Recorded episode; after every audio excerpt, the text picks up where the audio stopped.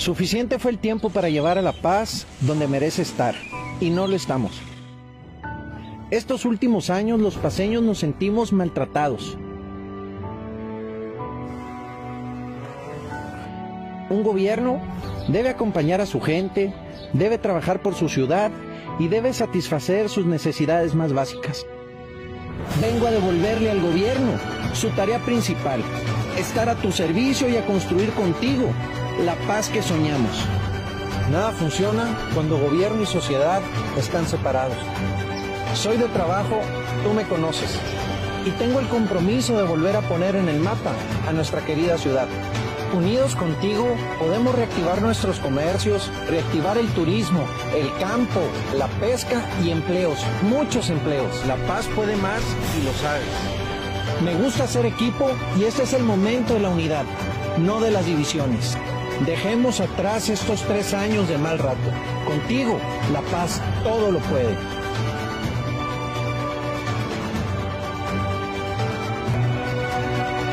En la paz se puede. a quien le agradecemos el que haya asistido. Ricardo, muchísimas gracias.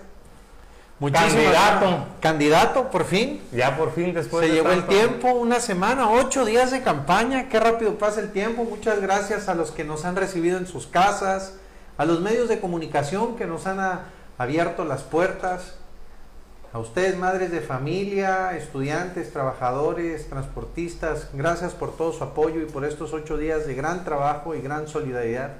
Principalmente gracias a Dios. Hoy arrancaste este lunes con la segunda firma de compromisos con la gente. Buscas, vas por una limpieza de la ciudad. Es penoso, lamentable y triste ver nuestra ciudad llena de basura por las calles. Hemos recorrido las colonias y antes de tocar una puerta para dejar nuestra publicidad, dar un abrazo, un saludo, este, vemos cómo tenemos que pasar brincando entre la basura. Vemos cómo el reclamo de una ciudad limpia es una exigencia de la sociedad. Y ya no es solamente por imagen, es por salud pública. Ante esta pandemia, las enfermedades gastrointestinales, el tema de la pandemia, ratas, cucarachas, moscas, vamos a ponerle un alto a todo eso, fortaleciendo a todos los trabajadores de servicios públicos, con mayor equipamiento y mejores condiciones de vida a los trabajadores. Vamos a darles herramientas para que puedan hacer su trabajo y con una ciudad limpia y sana, mi gobierno, el del municipio de La Paz, dará grandes resultados. Vamos a ir por una gran reestructuración dentro de, de la Dirección de Servicios Públicos para poderle darles condiciones a los trabajadores. El recurso más valioso que puede tener un ayuntamiento lo tenemos nosotros. Son los trabajadores de servicios públicos, los de talleres, los, hay que decirlo, los que están en el tiradero con gran conocimiento y los que andan arriba, los recolectores de basura. Les vamos a generar condiciones de vida mucho mejores. Hoy asegurabas que ibas a buscar mejorar el salario a los vamos, trabajadores. A ver, vamos a hacer un- una gran reestructuración administrativa para darle mejores condiciones de vida, seguridad social, un bono de riesgo a todas esas familias. Es increíble que más en esta época de pandemia estén haciendo su trabajo y no traigan ni siquiera guantes, ni siquiera un cubrebocas o un uniforme que les garantice estar protegidos ante la pandemia. Creo que eso es lo mínimo que podemos hacer por esa gran, gran clase trabajadora que a diario entrega el alma por el municipio de La Paz.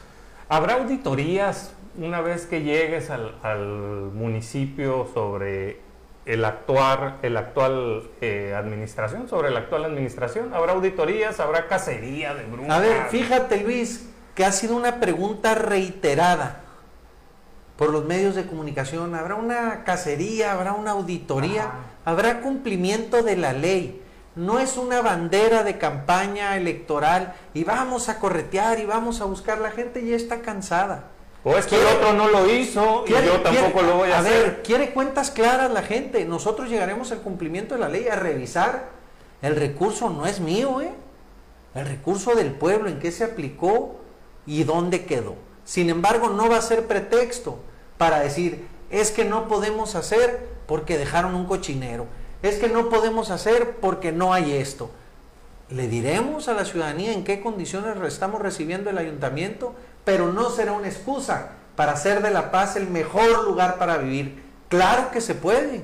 Una de las grandes deudas, sobre todo con los trabajadores, es el tema de Fobiste, que por administración les ha quedado una deuda de 800 millones de pesos, o sea, grandísimo. A ver, es impagable, pero sí hay que tener una gran capacidad de gestión y estoy seguro que recibiremos el apoyo del presidente Andrés Manuel López Obrador, pero sobre todo el acompañamiento de nuestros amigos diputados federales, Susana Satarain, Sonia Murillo, eh, Pupo, que anda ahorita en el norte. Saludos, Pupo, un fuerte abrazo, amigo. Este, y por supuesto la gestión de nuestro gobernador para darle solución a los trabajadores que son los menos responsables de lamentablemente las administraciones pasadas. ¿no? ¿Vas a llegar corriendo gente? No se trata de eso, voy a llegar haciendo una gran alianza con la clase trabajadora, quienes conocen, quienes saben hacer su trabajo, se consolidarán y los aprovecharemos. No se trata, y menos en esta época, de llegar con una guillotina o con un machete cortando cabezas. Hoy es tiempo de reconciliación y vamos por la unidad en el municipio de La Paz. Otra de las preguntas y que para manera de broma dicen, ¿de qué color irá a pintar el ayuntamiento Ricardo Barroso si llega a ganar? ¿Vas a pintar o vas a mantener un color eh, normal, blanco? Sería penoso, a ver, sería penoso llegar con esas tonterías que hace cualquier administración. Y lo tengo que reconocer. Unos lo pintaron de morado, otros lo pintaron de color guinda, otros amarillo en su momento. No son tiempos para tirar el dinero a lo tonto. Lo que vamos a pintar son las escuelas, son los parques, son los, los lugares de convivencia, los centros comunitarios no vamos a andar con tonterías de andar con protagonismos pintando de un color u otro. Antes de pintar el ayuntamiento que se lo merece y se debe dignificar el espacio donde reside el poder del gobierno municipal, vamos a ir con un plan muy ambicioso de recuperar todos los espacios públicos. Vamos a recuperar los parques, los centros comunitarios, los sistemas DIF, que hay gente capaz, profesional, mujeres que están entregando el alma en estos momentos en el sistema DIF pero que no cuentan muchas veces con las herramientas para responder. Vamos a pintar las casas de día, que es un gran, gran proyecto. Vamos a ir muy fuerte a gestionar ante el gobernador, que estoy seguro será Pancho Pelayo, la apertura de los espacios deportivos públicos. Vamos a ir a pintar los paraderos de camiones, iluminarlos para que quien usa el transporte público se sienta segura. Vamos a hacer muchas cosas por este municipio, amigo. Vamos a trabajar por ti y contigo. Es una falta de administración, una falta de voluntad por la que el ayuntamiento ha estado en un hoyo estancado de hace muchos años. Yo creo, y, no es un secreto, lamentablemente esta administración municipal, confrontada con el representante del gobierno federal por aspiraciones políticas, no es un secreto, estamos viendo cómo el representante del gobierno federal inclusive ha chocado públicamente con el alcalde Rubén Muñoz Creo que eso fue el peor daño que se le hizo. Dividido el ayuntamiento desde funcionarios, vimos, a ver, es imposible, protección civil han cambiado tres veces. Zapa potable cuatro, Zapa, perdón, agua potable cuatro. Este, tesorero creo que van dos. Servicios públicos va para el tercero o el cuarto. Y todo por los grupos, de, los, choques de, los choques de grupo político electoral. Les le están fallando a Andrés Manuel López Obrador sus representantes y el resultado está en las encuestas, Luis Miguel. Totalmente desfasados, perdidos, Morena en Baja California Sur, no lo digo yo. Lo dicen cualquier encuesta a nivel nacional y local, no hay una sola que le dé el triunfo a Víctor Castro. Esas son las consecuencias de la división que quisieron hacer en el gobierno, pero lo más grave, que le dieron en la torre a muchos ciudadanos. El IVA sin duda sigue siendo un planteamiento constante de los ciudadanos de que, que, fue lo único que dejaste a tu paso, pero ¿qué pasa con el IVA? Ya, ya ha sido muy reiterativo el tema. Yo creo que habría que cerrarlo, ¿no? A ver, He, reconocido que tal vez fue un error. En este momento el mismo profesor Víctor Castro dio la explicación del por qué no se podía bajar, se comprometieron, no lo han bajado. Pero ayer el presidente de mi partido, Alejandro Moreno, ya levantó la voz y que desde el Congreso de la Unión, la fracción del PRI que llegue, habrá de trabajar para reducir el IVA. Entonces me habré de sumar, si no funcionó, no está dejando beneficios, nos, nos sumamos a eso. Creo que es de sabios también reconocer los errores y en estos momentos yo lo he reconocido públicamente. No era momento para esa decisión. Sin embargo, ha habido beneficios.